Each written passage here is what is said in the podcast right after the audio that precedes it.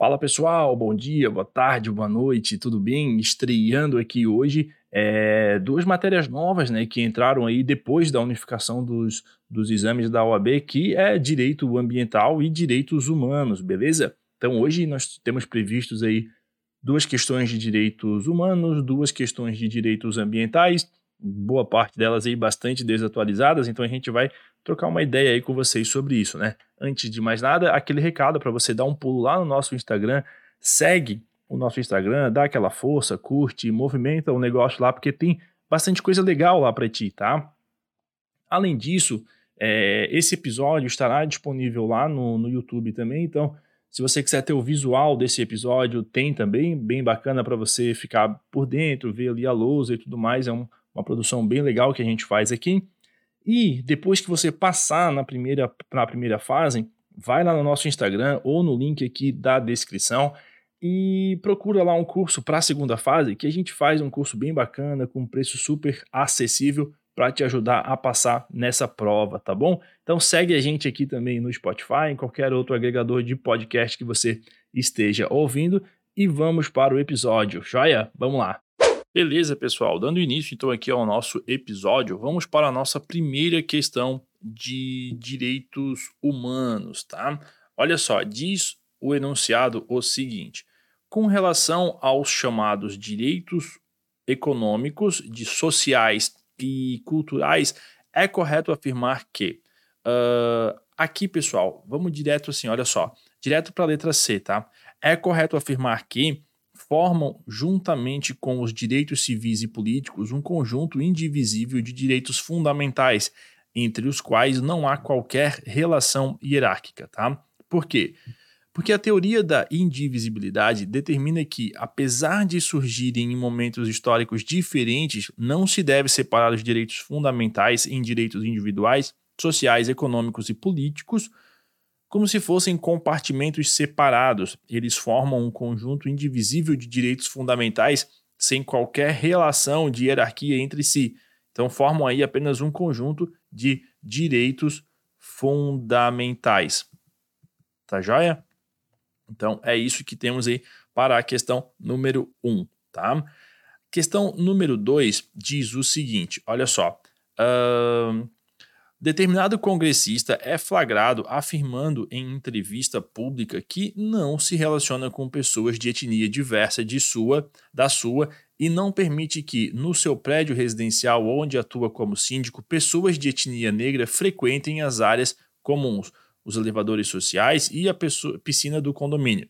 Ciente desse ato, a ONG Tudo Afro relaciona as pessoas prejudicadas e concita a representação para fins criminais com o intuito de coibir os atos descritos. À luz das normas constitucionais e dos direitos humanos, é correto afirmar que, vamos lá, o letra A, o crime de racismo é afiançável, sendo o valor fixado por decisão judicial. Errado, né, pessoal? A gente está cansado de saber que racismo é inafiançável, beleza? Letra B, o prazo de prescrição incidente sobre o crime de racismo é de 20 anos. Errado também, a gente sabe que o crime de racismo é imprescritível, tá? Letra C. Nos casos de crime de racismo, a pena combinada é de detenção. Errado, é de reclusão, tá joia? Lá na lei 7716 de 89, é a lei dos crimes resultantes de preconceito de raça ou de cor, a maioria dos crimes são de reclusão de 1 a 3 anos, beleza? E aí a letra D diz o seguinte: o crime de racismo não está sujeito a prazo extintivo de prescrição. Perfeito, né? Isso está lá no artigo 5 inciso 42 da Constituição, que diz que a prática do racismo constitui crime inafiançável e imprescritível, sujeito à pena de reclusão nos termos da lei. Joia? Legal. Então vamos lá agora para a nossa questão de a primeira questão de direito ambiental. Essa questão, pessoal, ela está desatualizada, tá? Já para a gente ficar ciente. O enunciado diz o seguinte, ó. O inciso 7 do parágrafo 1 do artigo 225 da Constituição da República prevê a proteção da fauna e da flora, vedadas as práticas que coloquem em risco a sua função ecológica, enquanto que o parágrafo 1 do artigo 231 do referido texto constitucional estabelece que são terras indígenas habitadas por eles em caráter permanente e que podem ser utilizadas por esses povos, desde que necessárias ao seu bem-estar e à sua reprodução física e cultural. A este respeito, assinale a alternativa correta. Não tem alternativa correta, porque toda a questão ela faz, é, ela se remete ao Código Florestal, que foi é, esse Código Florestal ele foi revogado, né? Então hoje e a gente tem no lugar dele a Lei 12 12 651. E repara que todas as questões falam ó, do indígena, tá? Então o que, que vou dizer para vocês de importante aqui? Leiam os artigos 225 e 231, que sobre o assunto direito ambiental são é, artigos bem recorrentes. Da referida lei, a 12.651, que veio aí para substituir o Código Florestal, olha lá o seguinte sobre os indígenas, tá? Dá uma olhada primeiramente no artigo terceiro, parágrafo único, beleza? Olha também o artigo 12, parágrafo 4 e 5 também o artigo 38, parágrafo 2 tá? Além disso, fica esperto no seguinte, tem uma discussão rolando aí a respeito do da exploração mineral das terras indígenas, tá? Então tem os projetos de lei, projetos de lei 191 de 2000 e de 2020, tá? 2020. E o projeto de lei 490 de 2007, tá? Que estão passando para por aprovação na CCJ e visa aí permitir a exploração de minérios em terras indígenas, tá? Uh, fica atento também no seguinte, ó, o artigo 20, inciso 11 da Constituição, ele diz ali, né, que a propriedade das terras tradicionalmente ocupada pelos índios pertencem à União e não aos índios, tá bom? Então, era isso, essas considerações dessa questão número 1. Um. Quanto à questão número 2, temos o seguinte, olha só. Assinale a alternativa correta quanto ao licenciamento ambiental e ao acesso aos dados e informações existentes nos órgãos e entidades integrantes do CISNAMA. Vamos lá. Número A, número. Letra A. Caso a área que sofrerá o um impacto ambiental seja considerada estratégica para o zoneamento industrial nacional de petróleo e gás em áreas do e em áreas do pré-sal, o órgão ambiental poderá elaborar, poderá elaborar estudo prévio de impacto ambiental sigiloso, tá? Aqui, pessoal, o erro é o sigiloso, tá? Uh, esse o estudo de impacto ambiental ele tem que ter publicidade. Artigo 3 da resolução 237, do contrário aqui, 237 da do CONAMA, tá? Fique esperto quanto a isso. Claro que ressalvado aí segredos industriais e tudo mais, né? Mas, no modo geral, tem que ter sim o estudo é, e o estudo tem que ser público.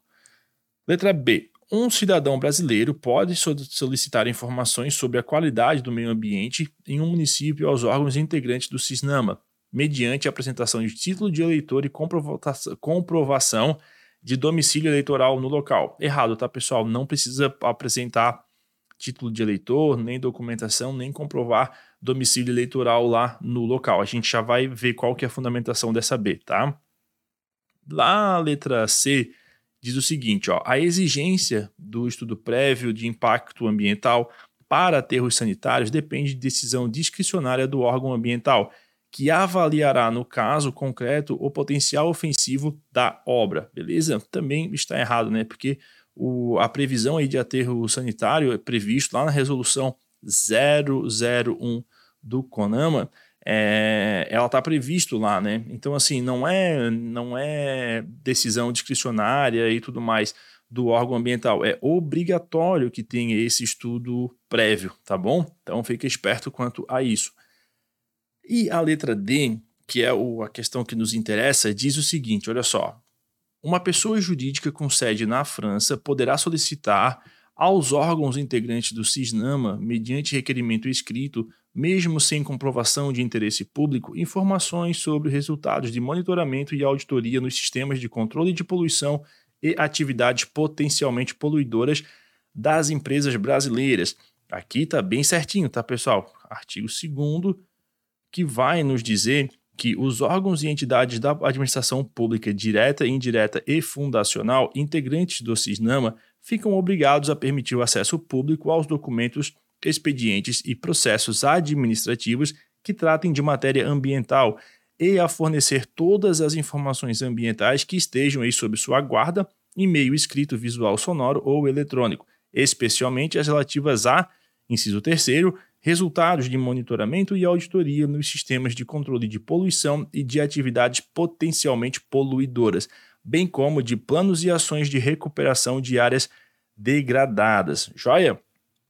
Aí, o parágrafo primeiro diz assim, ó: qualquer indivíduo, independentemente da comprovação de interesse específico, terá acesso às informações de que trata esta lei, mediante requerimento escrito no qual assumirá a obrigação de não utilizar as informações colhidas para fins comerciais, sob as penas da Lei Civil, Penal, de Direito Autoral e de Propriedade Industrial, assim como de citar as fontes, caso, por qualquer meio, venha a divulgar os aludidos dados. Beleza? Então é isso aí, duas questões de direito é, ambiental e duas de direito uh, de direitos humanos. Tá joia? Então é isso aí, pessoal. Como falado né, no início, tem aí algumas atualizações e desatualizações. São quatro questões que geralmente a gente não dá bola, né? Nem na faculdade, nem na hora de estudar para passar na prova, porque são só quatro questões de assuntos bem, assim, bem difusos, né? Bem, bem dispersos, assim, vamos dizer, na legislação. Mas é, são questões que geralmente são as resoluções tranquilas de se fazerem. E se você estudar ali os artigos que a gente indicou, pelo menos, você já vai ter uma, uma base, assim, você não vai exaurir o tema, né, obviamente, mas não vai ser pego de surpresa se cair algo sobre aquilo ali, tá bom? No mais, bons estudos e até a próxima. Tchau, tchau.